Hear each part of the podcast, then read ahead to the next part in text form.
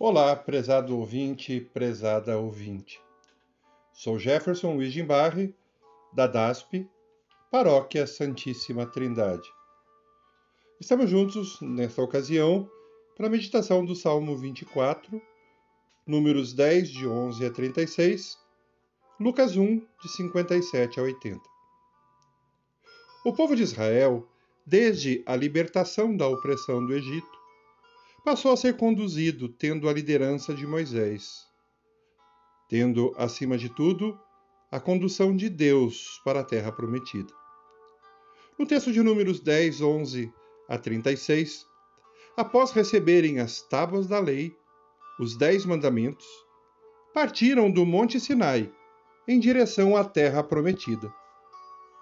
Lá nos versos 35 a 36, Moisés expressa a sua confiança, clamando a Deus, exaltando a Deus, na certeza de que a ação de Deus estaria presente ali em cada momento, que Deus estaria guerreando à frente do seu povo e o protegendo.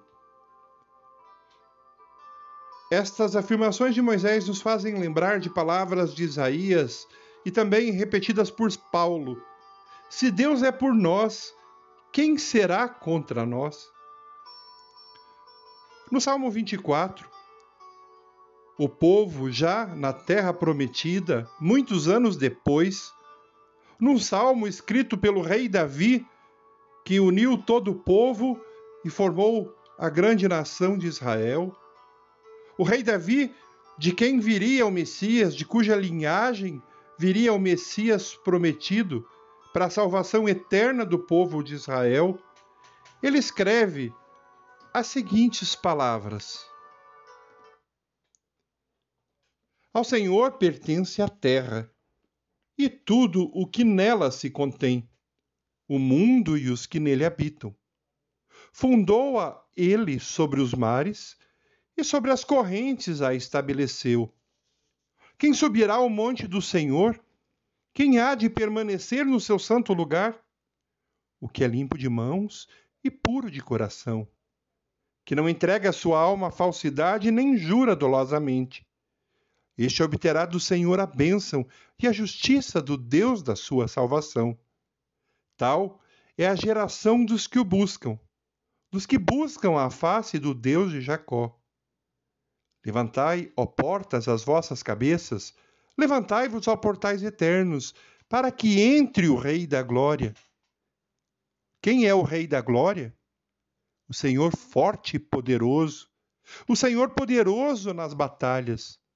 Levantai, ó portas, as vossas cabeças, levantai-vos, ó portais eternos, para que entre o Rei da Glória. Quem é esse Rei da Glória? O Senhor dos Exércitos. Ele é o Rei da glória. Nesse salmo, vemos Davi dizendo: Quem subirá ao monte do Senhor? Quem há de permanecer no seu santo lugar? Humanamente falando, jamais será encontrado um ser humano com essas ações retas, ou limpo de mãos, com esses pensamentos e motivos justos, ou como diz o salmo puro de coração, alguém que não jurasse pelos nomes das falsas divindades. Mas Davi sabia que iria vir esse que seria digno, o Rei da Glória, o Rei dos Reis, conforme está descrito em Apocalipse. Davi diz que o Rei da Glória seria o Senhor dos Exércitos, seria o Messias, o Senhor Jesus. Ao lermos em Lucas, capítulo 1, versos 57 a 80, vemos o sacerdote Zacarias adorando a Deus após o nascimento do seu filho João Batista, declarando que as promessas, as profecias feitas a partir da casa de Davi, ou com respeito à casa de Davi, era chegada. A libertação do pecado, a misericórdia de Deus a redenção do povo de Deus, a salvação estava chegando e que João Batista seria usado como um arauto para proclamar a chegada desse Messias. E lendo na sequência do texto de Lucas, vamos encontrar justamente o nascimento de Jesus. Hoje, muitos séculos depois que esses textos foram escritos, vivemos aqueles que conheceram e compreenderam a pessoa de Jesus, vivemos na certeza de que Jesus, com sua vida, obra, morte e ressurreição, fez tudo o que era necessário que um ser humano fizesse como o único justo, e assim se tornando o único digno. Com a sua morte e ressurreição, como descreve a palavra de Deus, abriu o véu lá do santuário que separava o lugar santo do santo dos santos. De acordo com descreve o escritor aos Hebreus, ele abriu o caminho para que quem nele crê tenha livre acesso a Deus e viva na certeza de uma vida eterna na sua presença. Creia meu querido ouvinte. Entregue a sua vida a Jesus e viva eternamente na presença de Deus. A palavra diz que o mundo passa, mas quem crê em Cristo viverá eternamente. A palavra diz que, ainda que estejamos mortos, viveremos. Em dias de tanta dor, em dias de morte, a certeza da salvação e da vida eterna traz paz, traz esperança, traz consolo. Paulo diz que se vivemos apenas pensando nessa vida, somos os mais infelizes dos homens. Mas se vivemos com a certeza da ressurreição de Jesus, com a certeza que Jesus voltará e que teremos a vida eterna, nossa vida tem outro sentido. A nossa vida tem outra razão.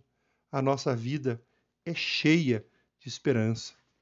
Que você, meu querido ouvinte e minha querida ouvinte, creia em Jesus e tenha a certeza da esperança, tenha certeza da vida eterna, tenha essa esperança e possa aguardar realmente o Jesus que prometeu voltar para buscar os seus, o Rei da Glória, o Senhor dos Senhores, o soberano Deus voltando para buscar a sua igreja e dando, assegurando a vida eterna na sua presença. Enquanto vamos ouvir a próxima música, aproveite para que você exalte ao ser de Deus, se prostre diante dele, confie e entregue a ele toda a sua vida, todo o seu ser. Ouçamos a música.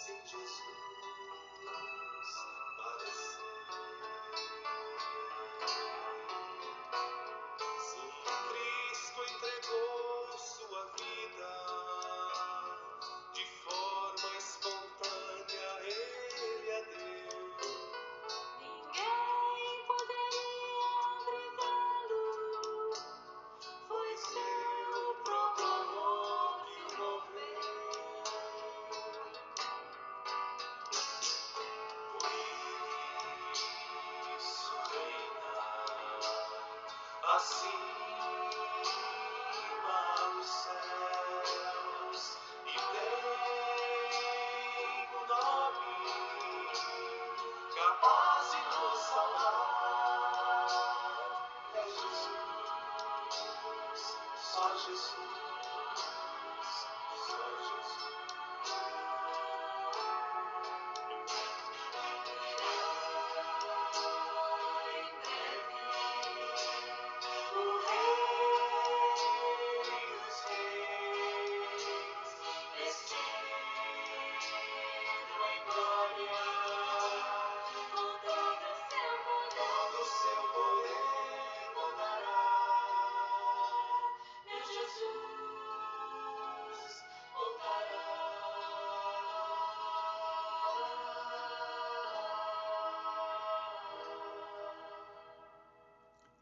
Vamos orar.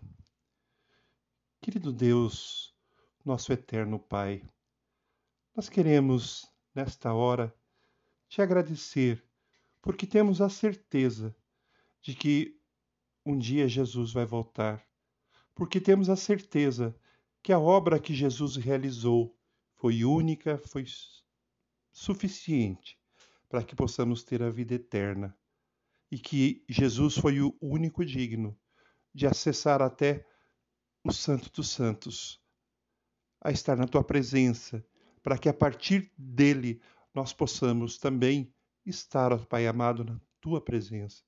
Que cada ouvinte possa compreender essas verdades, possa tê-las nos seus corações como uma verdade que faz realmente toda a diferença, como a verdade que faz toda a diferença para vivermos nesse mundo cheio de lutas e dificuldades, na certeza de que se o Senhor é por nós, quem será contra nós?